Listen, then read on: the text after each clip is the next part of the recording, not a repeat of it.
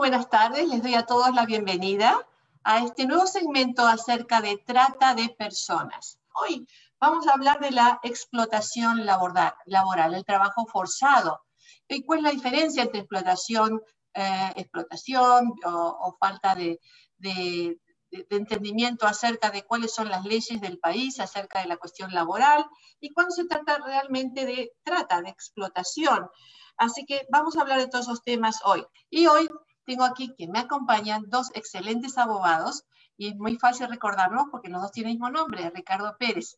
Ricardo Pérez, muchas gracias por acompañarnos. Ricardo, Ricardo Agustín Pérez, hijo, eh, también los dos son abogados y los dos van a estar contribuyendo en lo que vamos a estar hablando hoy en día acerca de la explotación laboral. Gracias por estar conmigo hoy.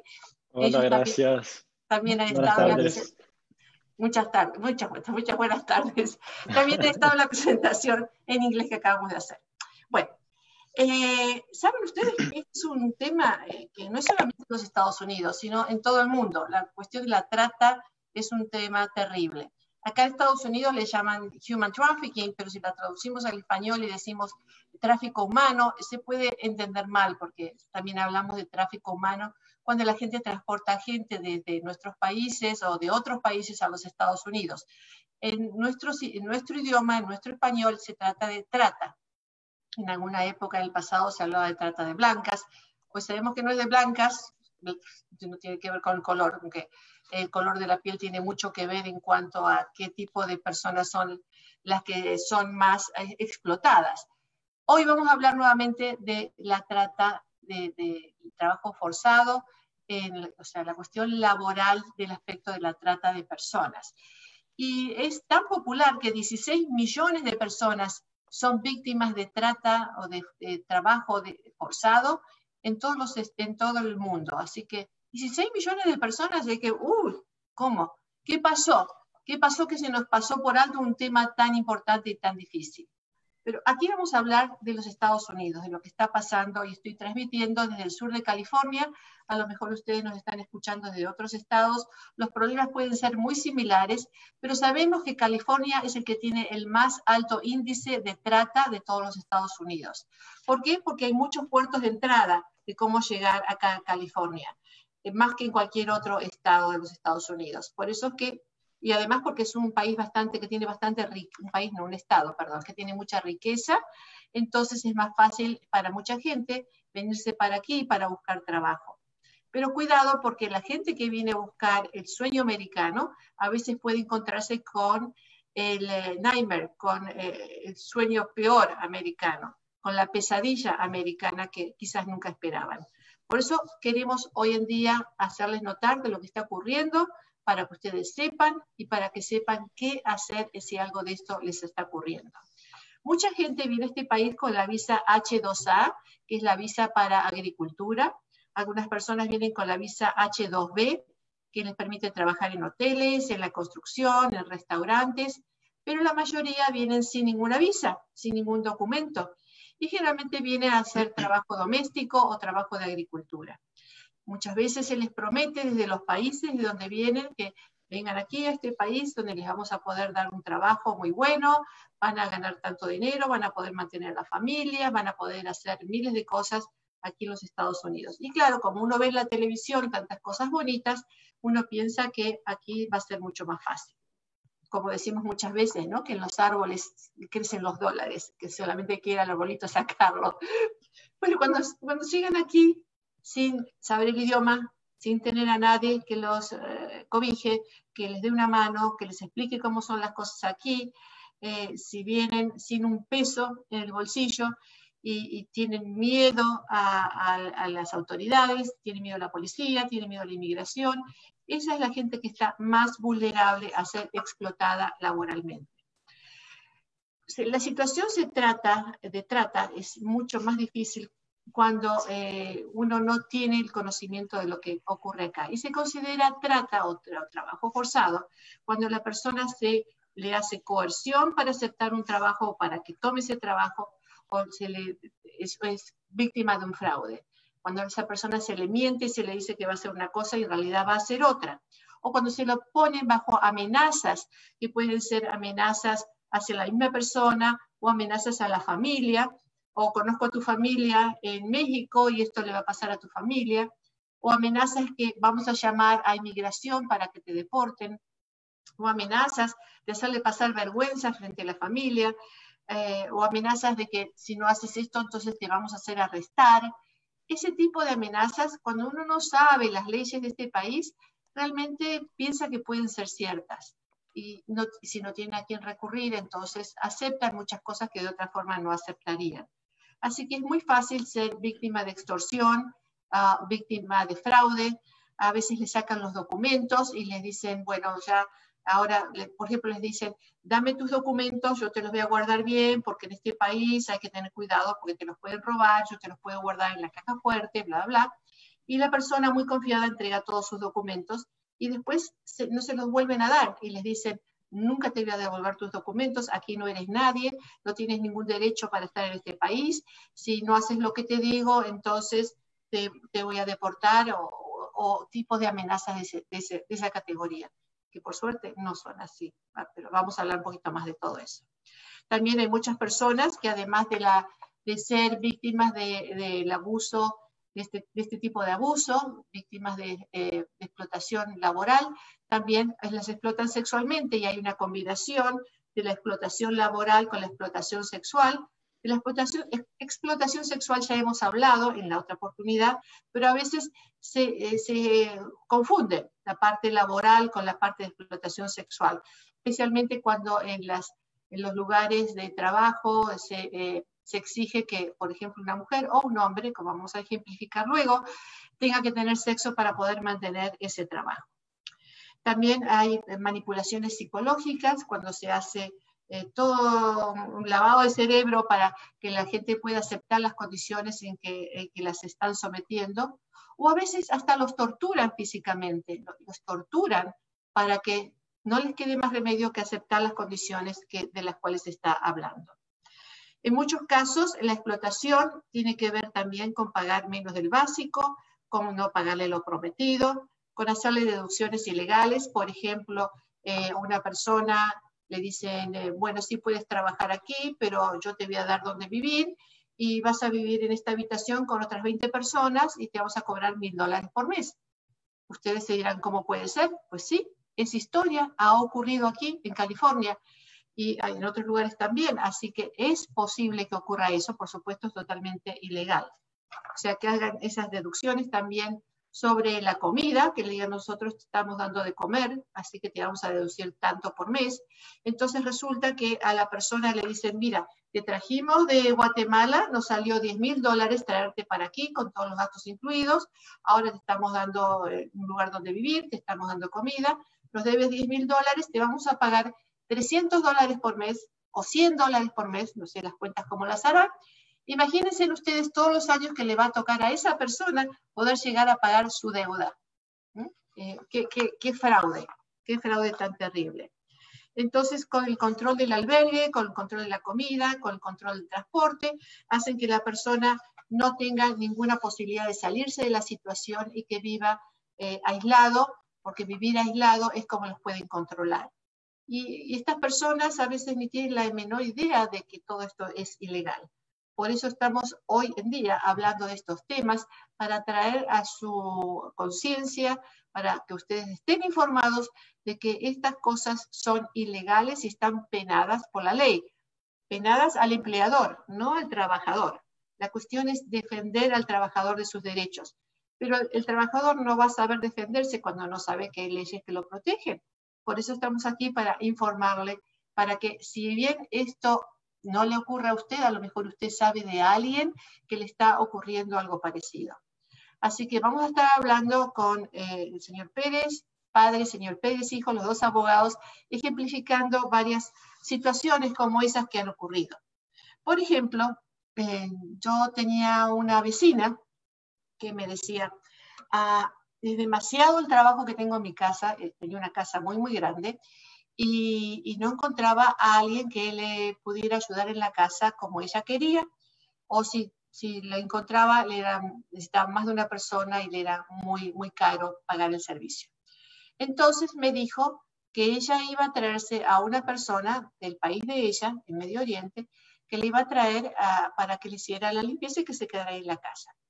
Y a mí me pareció una idea posible, pero le, le dije, mira lo que le pasó a una paciente mía.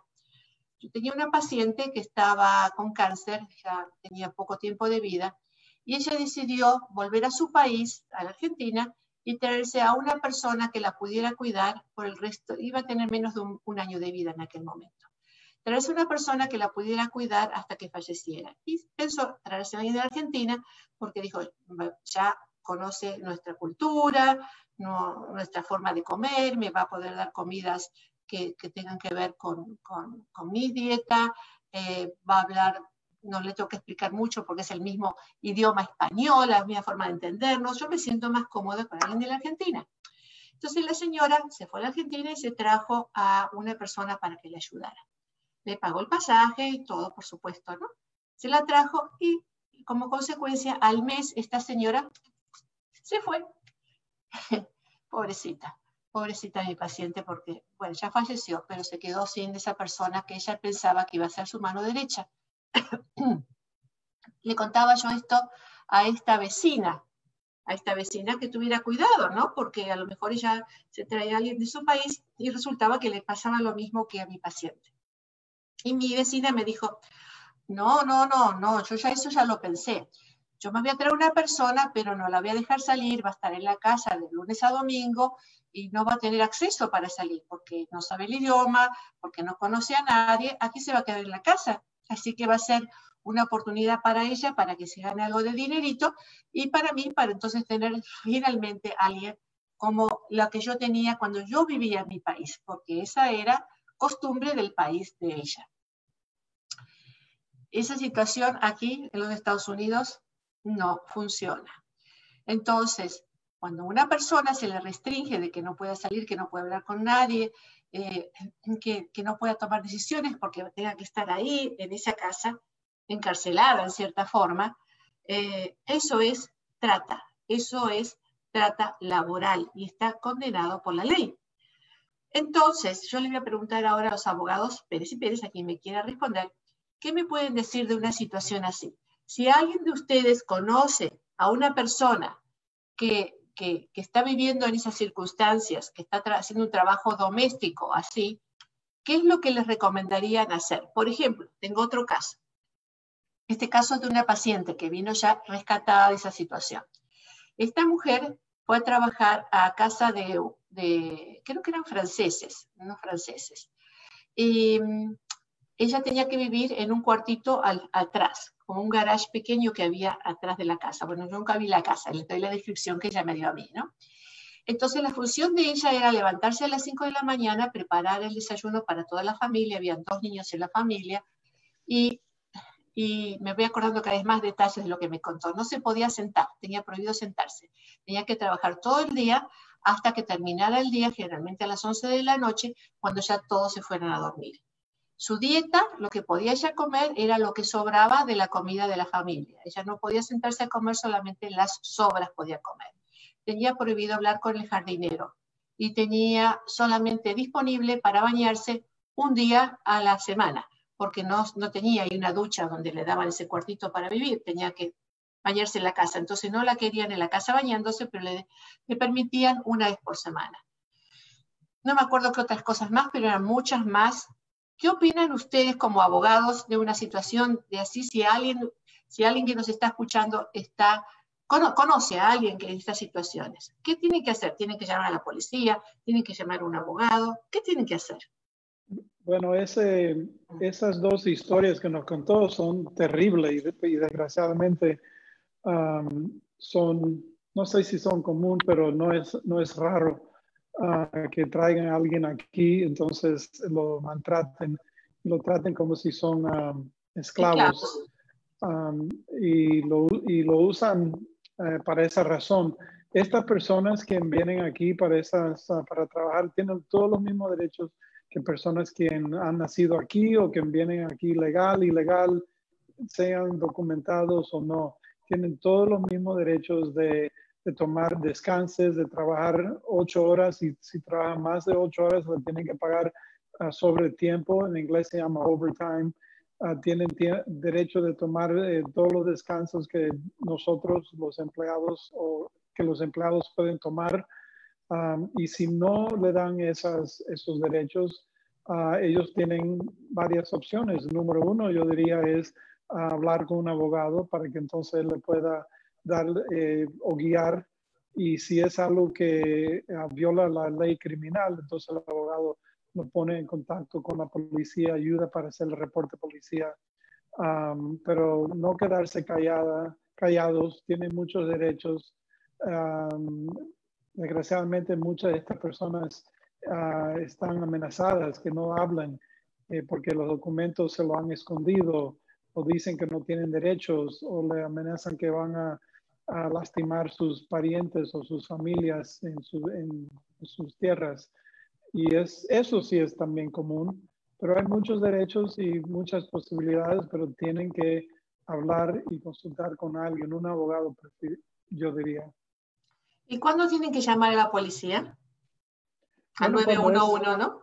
Cuando es, bueno, si obviamente es una, una situación en cual su vida está en peligro, o lo están lastimando, llamar a la policía inmediatamente. 911, ellos hablan español y diferentes idiomas. Eh, pero si no, y si es una situación que pueden hablar con un abogado, es decir, no están bajo de ah, ninguna situación que lo van a lastimar inmediatamente o lo están lastimando físicamente, consulte con, con un abogado, entonces lo puede guiar a la policía apropiada.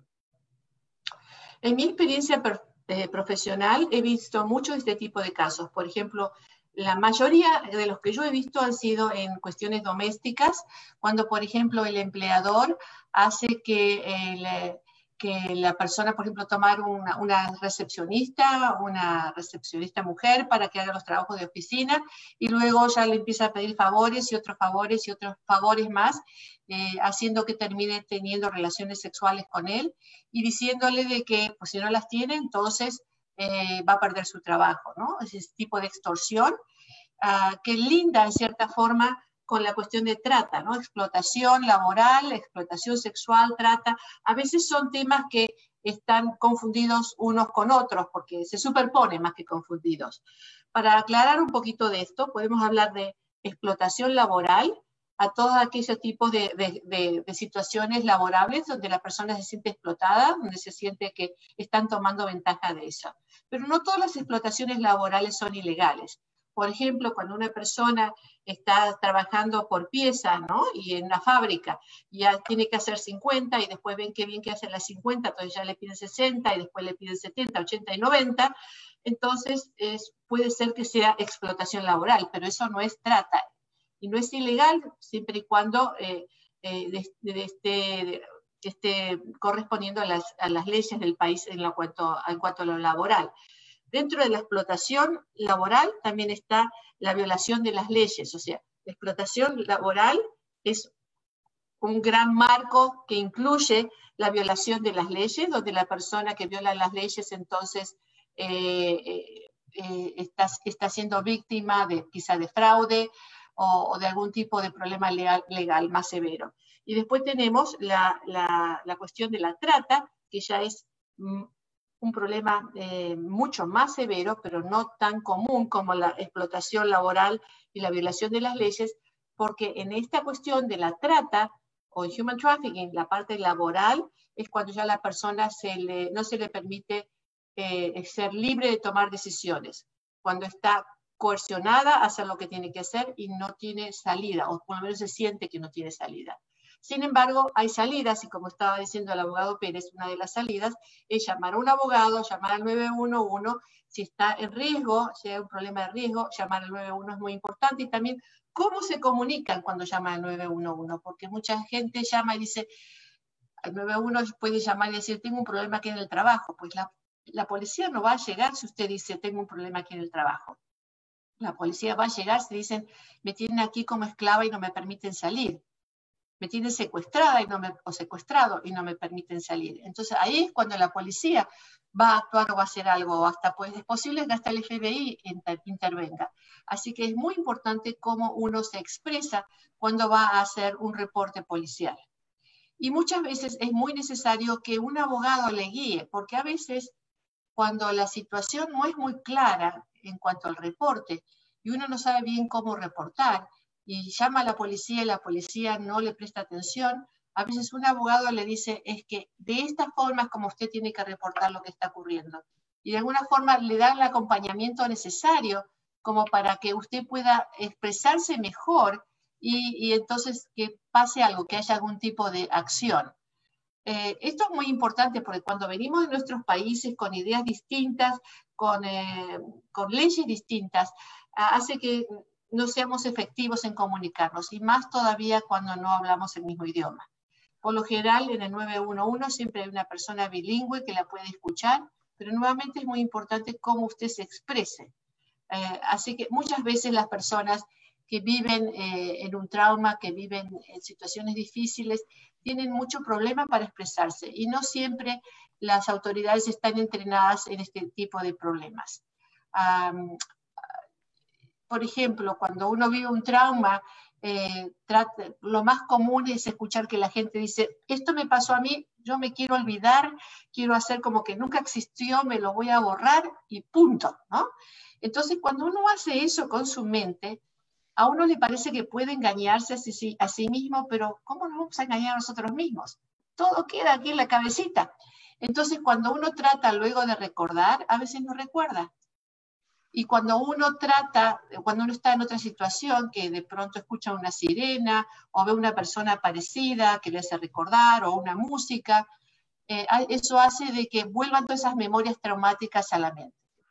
Un proceso que hace la mente es el proceso de disociación. Es decir, cuando hay un trauma, uno puede, no siempre, pero es posible, disociarse, hacerse como que se desconecta el cuerpo de la mente y se, como que se separa. Eh, ese es un mecanismo inconsciente que hace que la persona se sienta más tranquila consigo misma, eh, supuestamente más tranquilo consigo misma, porque lo que le está pasando le sigue pasando. Pero esas personas que disocian, que se separan, que se desconectan, Luego, cuando son entrevistadas, les cuesta conectarse. Y cuando el policía o el investigador o un juez puede estar haciéndoles preguntas, a veces no se acuerdan o tardan más tiempo en volver a conectarse, a recordar, o es una lucha interna que uno dice, quiero, necesito acordarme, pero no me quiero acordar. El, el trauma puede traer problemas, problemas muy serios en cuanto al aspecto cognitivo, de recordar, de saber, de poder expresarse. Por eso es que muchas veces se necesita a alguien que esté con uno para ayudarle en la expresión, no para inventar cosas, no para no decir la verdad, porque es muy importante decir la verdad, pero cómo decirla, cómo expresarse es sumamente importante. ¿Quieren ustedes agregar a esto, eh, eh, padre o hijo Pérez? Bueno, otra cosa que quería añadir es que para, para las personas que quizás tengan temor de ir a la policía, quizás porque no tienen, están indocumentados o por cualquier otro motivo, eh, siempre pueden consultar con un abogado que le pueda dar asesoramiento acerca de cuáles son sus derechos y así como dijiste vos, este, ayudarles a cómo expresarse en cuanto a lo que les sucedió y, qué decir a la policía. O sea, no, no decirles, o sea, qué decir o o plantearles ideas, eh, sino que ayudarles para saber cómo expresarse, para que le hagan caso. Así es. Y mucha gente que piensa que mejor no decir nada, mejor me las arreglo solo porque no tengo la residencia en este país, soy, no soy documentado o documentada. Esas personas tienen que saber que hay leyes en este país que lo protegen. Muchas personas que han vivido un trauma que han vivido un trauma de, este tipo, de esta categoría, pueden aplicar para la visa T, T1 o T2. Realmente no sé la diferencia, va a tener que consultar con un abogado de inmigración al respecto. Pero las visas T son exactamente para esas personas que han sido víctimas de trata. Eh, y les permiten entonces, por un lado, poder reportar lo que pasó para que las autoridades puedan tomar cartas en el asunto, investigar y arrestar a las personas que están cometiendo este tipo de crimen como también proteger a la víctima dándole una visa temporaria al principio y esa visa luego se puede hacer permanente, no solamente para la víctima, sino para toda la familia, familia siendo los hijos o esposa o esposo. Así que hay eh, mucha gente que no sabe que existe esta posibilidad y es muy importante que sepan, porque es lo que los inspira más a reportar un tipo de situación así, en lugar de quedarse sometido a esa esclavitud que, le están eh, forzando a alguien por un trabajo. Trabajar es muy importante, todos venimos aquí a trabajar, a hacer algo mejor de nuestras vidas, pero no para que nos exploten de ninguna forma. Así que es importante que sepan que hay remedios, que hay situaciones que nos, que nos permiten salir de esa situación. Así que si usted conoce a alguien que sea víctima de cualquier de este tipo de situaciones y no necesariamente tiene que ser una, una mafia, ¿no? Porque cuando uno piensa en trata y human trafficking, uno piensa, piensa, bueno, debe haber toda una mafia internacional detrás de esto. Pues puede haber una mafia internacional, como puede ser una persona como la que yo les dije, que sin querer, que sin querer iba a cometer un acto de trata al traerse a alguien de su país para tenerlo cerrado en su casa. No, esa, esa mujer es una persona buenísima, es amorosa, yo la conozco muy bien, es amorosa. No era su intención hacer algo ilegal, pero lo iba a hacer sin saberlo. Así que lo que estamos informando no es solamente para las víctimas eh, que pueden estar viviendo una situación de esta categoría, sino también para aquellas otras personas que sin saber las leyes puedan estar, eh, puedan meterse en un problema sin saberlo, sin saber que existen leyes que tienen que obedecer para evitar este tipo de cosas. Así que es muy importante. ¿Qué les ofrece Casa de la Familia? Casa de la Familia es un centro de salud mental. Lo que les ofrecemos es eh, terapia psicológica, consejería, todo lo que le pueda apoyar a nivel emocional. Pero también tenemos recursos comunitarios, así que podemos referirlos a un albergue, podemos referirlos a programas que les pueden dar educación o que les pueden dar un trabajo. Hay muchos servicios disponibles acerca del problema de trata, la mayoría fundados por el Departamento de Justicia de los Estados Unidos, porque eh, este país está muy comprometido en terminar con el problema de la trata. Entonces, eh, existen muchos programas y son gratis, son gratis, así que no tengan miedo de reportar, llámenos por teléfono si ustedes saben de alguien que esté viviendo esta situación o si ustedes están ustedes mismos viviendo esta situación. Les voy a dar el número de teléfono. El número de teléfono de Casa de la Familia es el 877-611-CASA. 877-611-CASA. Ahora, si ustedes quieren hablar con los abogados Pérez por información legal, les voy a pedir a los abogados Pérez que den el número de teléfono. ¿Cuál es? Es 909 983-2235. Otra vez 909, 909 983-2235 y el sitio web es perezlawcorp.com. Perfecto, así sabemos conectarnos. Pero si usted sospecha de que hay un problema de trata, o sea que ven que están esclavizando a alguien, que tiene a alguien secuestrado, que no le permiten salir, que lo están explotando, usted puede hacer ese reporte a una agencia, que ahora les voy a dar el número de teléfono, para que ellos investiguen el caso. Les voy a pedir a ustedes que no tomen en sus propias manos investigar ningún caso, porque ustedes no saben si lo que está ocurriendo es un problema menor o un gran problema donde haya mucha gente detrás de esto y ustedes de entonces, por meter las narices, estén también en problemas. Así que no hagan ustedes su propia investigación. Ustedes pueden llamar al número que les voy a dar ahora y hacer una llamada anónima. No hace falta que ustedes digan quiénes son. Pueden hacer una llamada anónima. Este es el teléfono. 888-3737-888. Nuevamente, esto es acá en los Estados Unidos, ¿eh? en todos los Estados Unidos, en cualquier estado de los Estados Unidos. 888-3737 888 para que ustedes llamen y hagan el reporte para que se haga la investigación adecuada. Entonces recuerden que lo, que tenemos en nuestras manos es poder llamar a un abogado para que los guíe, poder llamar al 911 si están en peligro, poder llamar a Casa de la Familia si saben de alguien que necesite eh, apoyo emocional y es totalmente gratis, totalmente gratis porque es un programa federal que tenemos aquí en Casa de la Familia. O o pueden llamar al número, a la línea que les di recién, que es el número nacional dentro de los Estados Unidos para reportar sospecha de trata. No hace falta que ustedes se aseguren que haya trata, sospecha de trata. Y cuando uno sospecha que puede haber algo así, Si es laboral, pues puede ser que vean a una persona encerrada, que no le permitan hablar con nadie, o pueden ver en una fábrica que la gente se queda a dormir en la fábrica y nadie sale a la calle. Eh, ese tipo de situaciones que uno dice, ¿qué estará pasando ahí? ¿no? Eh, esas son las que tienen que reportar. Le hacen un favor a los trabajadores. No es que los trabajadores se van a quedar entonces sin dónde vivir, sin lugar donde vivir o, sin, sin tener dónde comer. Al contrario, se les va a dar muchas más posibilidades que estando en esa situación. Así que piénsenlo bien, por favor, contribuyan con una situación así para desterrarla. Es muy importante, el silencio hace que las cosas continúen igual. Cuando hablamos de las cosas es cuando podemos hacer cambios. Vamos a ver, acá otra, otra razón, perdón, doctora, por cual no hacer su propia investigación o como usted dijo, meter sus narices, es por que es posible que, ponga, eh, que la víctima eh, la ponga en más ah, peligro o otras víctimas que también están viviendo lo mismo con esta persona. Y también es posible que esta persona, eh, quien sospechan que es, está involucrada en algo criminal, ah, entonces se, vaya de ese lugar, cambie en casa y, y, se lleva a la víctima. Entonces, ¿cómo lo vas a encontrar? Así que mejor documentar todo, bien, bien documentado, y ir con un abogado para que entonces la pueda ayudar con, con la manera de hablar con la policía o llamar a la policía. Lo peor que puede hacer usted es tocar el timbre y mirar a ver si qué está pasando adentro. Nunca haga eso.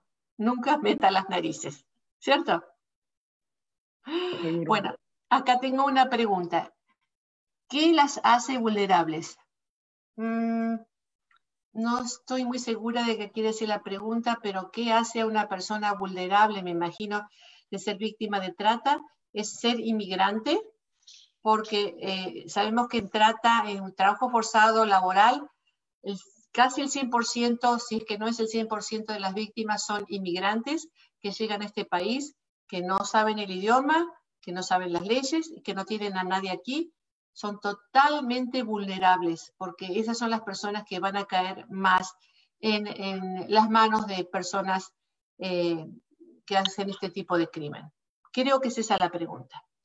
¿Está permitido encerrar por la noche a los trabajadores para asegurarse de que no roban o constituye esta práctica trabajo forzoso? Encerrar a alguien es un crimen. Encerrar un hombre que encierra a la esposa es un crimen. Encerrar a alguien en el trabajo, por supuesto que es un crimen. Nadie puede encerrar a nadie, nadie puede prevenir la libertad de otra persona. Por supuesto que es un crimen. Para asegurarse de que no roben, se me hace terrible. ¿Constituye esta práctica trabajo forzoso? Pues, pues no sé qué trabajo le están haciendo hacer para decir es trabajo forzoso, pero es posible también. Pero el solo hecho de que la tienen encerrada o encerrado, pues es un crimen. Pero vamos a ver la opinión de los abogados. ¿Quién quiere hablar?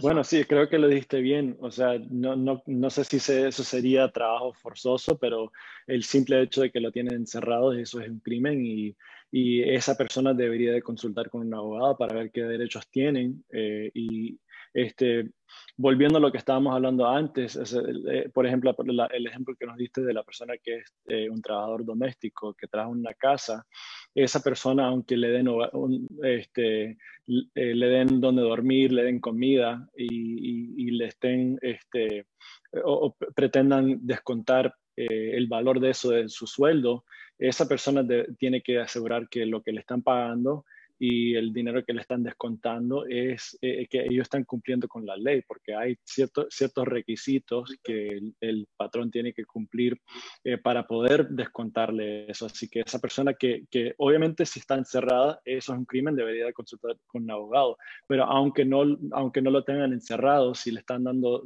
eh, donde dormir o dando comida y, y este, tienen que asegurar que a pesar de todo lo que le estén dando, que la persona todavía esté ganando más del sueldo mínimo. Exactamente. Eh, nos habías dado en la versión en inglés unos números muy interesantes. Eh, porque yo había dado el ejemplo de que a esta persona le descontaba mil dólares por mes por la vivienda que estaba viviendo en una habitación con otras 20 personas. Sí, no, y, lo máximo que en California la, que la ley permite que le descuenten eh, son entre, entre 42 a 47 dólares por semana si es un cuarto eh, que la persona ocupa solo y si es eh, un cuarto compartido, entonces entre 34 a 38 dólares por semana. Así que la persona tiene que asegurar que no le estén cobrando más. Es muy importante, ya ven. También me gustaría que, que nos expandan un poquito la información acerca de qué tipo de, juicios, qué tipo de casos legales hay. Está la compensación al trabajador, están los juicios civiles, criminales. ¿Cómo operan como abogados en, tipo, en este tipo de casos? Además de lo de inmigración. Tengan en cuenta, lo de inmigración es aparte de lo que vamos a hablar ahora. Eh, bueno, hay abogados laborales como employment law attorneys y hay abogados eh, de compensación del trabajador para personas que se lastiman en el trabajo. Este, es, esos dos tipos de casos se manejan en dos diferentes cortes, una en la corte civil y otra en la corte de workers' comp, de compensación del trabajador. Este, así que dependiendo cuál sea el problema, si sea que no le están dando suficiente sueldo o si no le están, si, le están descontando con cosas que, cosas indebidas de, sus, de, su, este, de su cheque, o si la persona se lastima en el trabajo y, el patrón no quiere reportar, no quiere que no quiere darle tratamiento médico, eh, deberían de consultar con un abogado que le pueda digerir y darle asesoramiento acerca de qué tipo de abogado necesitan y, qué tipo de demanda pueden presentar. Entonces, esto no es, si, si, bien estamos hablando de compensación al trabajador, estamos hablando de trata, pero no es exactamente que se hayan lastimado la espalda o un dedo, sino que es otro tipo de situación que también está compensable dentro del programa de compensación al trabajador. Workers Exactamente. Okay. ¿Y cuándo es un caso civil? Bueno, un caso civil eh, podría ser un caso de discriminación, un caso de, este, de despido injusto. Este, Por ejemplo, a una persona, a una persona víctima de trata, o sea, pongamos este caso que es muy común, esta mujer que, que la, explotan en el trabajo, pero además se le piden favores sexuales y después no se le permite que salga, como el caso que he tenido, ¿no? que no se le permite que salga de la casa porque trabajaba en una casa, que se quede ahí en la casa, no tiene permiso para salir de la casa una vez que ya empezó a tener relaciones con este hombre. Ella se siente con culpa porque en cierta forma ha aceptado esa situación porque la parte de si no perdía su trabajo, entonces como ella se siente con culpa, cree que tiene que no puede decir nada, pero en realidad fue eh, coercionada a que tenga que hacer lo que tenía que hacer, porque si no se quedaba sin trabajo. Entonces, mm, desde el punto de vista emocional, trabajamos mucho en eso, pero esta mujer se quedó trabajando en ese lugar, así que también es un caso de compensación al trabajo, ¿no? Por explotación sexual, además de todo lo otro. Sí, también puede ser un caso civil aparte de lo criminal, aparte de lo de workers' comp, o sea, puede, involucrar todo, así que esa persona debería de consultar con un abogado que le pueda digerir y, este, ayudarle en presentar el, caso, el reclamo civil o el reclamo de workers' comp, eh, denunciar a la policía. ¿Y qué diferencia hay entre un caso civil y un caso criminal? Eh, bueno, quizás mi papá pueda ayudar con, con esa pregunta porque Okay. Um, bueno, un, caso criminal es, uh, también puede tener uh, factores que, que, ayudan en un caso civil. Um, usualmente es criminal cuando la persona eh, lo están lastimando físicamente, uh, lo están amenazando, lo están forzando, por ejemplo, no lo dejan salir de la casa. Eso es los dos, es civil y criminal. Pero cuando estamos eh, hablando de criminal, estamos hablando más cuando hay alguna lastimadura em, eh, intencional en la parte del empleador, en este caso, eh, que le pegue a la persona o lo amarra y no lo deja salir. acoso sexuales puede ser, eh, acoso sexual puede ser criminal, obviamente si hay alguna violación sexual, eso es también criminal. Entonces el caso criminal va contra la persona. Correcto. Sí, y el caso criminal, o sea, si hay un caso criminal en contra de la persona que, eh, que cometió estos crímenes, entonces eso también ayuda con el caso civil que presenta la, la víctima. Así que miren ustedes la complejidad legal que puede haber en un mismo caso, ¿no? Y, vemos de esos casos pues muchísimos, ah, porque eh, estas personas que son explotadas eh, para trabajo, también muchas de ellas son explotadas sexualmente, así que eh, van mano a mano y cuando son restringidas de su libertad, cuando no pueden salirse de esa situación, cuando son amenazadas para que no se salgan de esa situación, estamos hablando entonces ya de trata. Así que ustedes ya ven aquí que hay una extensa variedad de posibilidades de que estas cosas ocurran y déjenme decirles que ocurren mucho más seguido de lo que todos ustedes se puedan imaginar.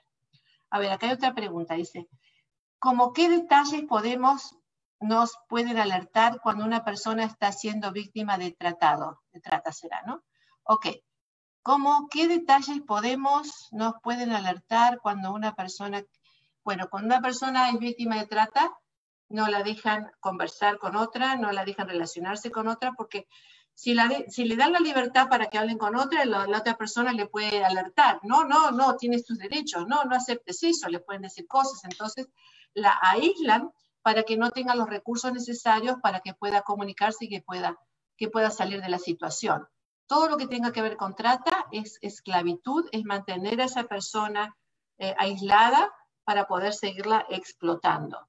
Entonces, eh, hay muchos tipos de explotación. Generalmente la explotación se da, como dije, en tareas domésticas, en la agricultura, pero también en servicios en hoteles, por ejemplo, en, eh, em, todo, todo tipo de servicios donde no se necesita un personal demasiado calificado, porque cuando hay servicios más calificados, eh, las personas tienen más recursos. Así que generalmente es en hoteles, construcción, restaurantes, agricultura, trabajo doméstico, también en talleres, de, en, talleres, en lugares de masajes eh, y también en, este, las kermeses o, eh, los lugares así de, entretenimiento público. En todos esos lugares son los más comunes. A ver si tengo otra pregunta aquí. ¿Cómo que no? Ok. Como les digo, esto es mucho más común. Aquí en Casa de la Familia damos ese servicio a la comunidad, que es totalmente gratuito. Pueden llamarnos, lo podemos referir con los abogados Pérez, si quieren hablar con ellos, aunque ya les dimos su número de teléfono. Les podemos referir con abogados de inmigración si necesitan, con lugares de albergues, con, con lo que ustedes necesiten. La cuestión es poder alertar a nuestra comunidad para que no se dejen explotar cuando este tipo de situaciones surgen. Nuevamente, el teléfono de Casa de la Familia es 877-611-CASA. 877-611-CASA. Ustedes saben cuando dice CASA es porque tienen que buscar en el teléfono. La C corresponde a un número, la A corresponde a otro número, la S a otro número y nuevamente la A corresponde al mismo número. ¿sí? Es una forma para que la gente se acuerde más rápidamente. Pero si no lo saben es 877 611 casa. Nuevamente el teléfono de la firma legal de los abogados Pérez es... Ah, estás en mudo. Ricardo Padre es 909. Ok, el número es 909.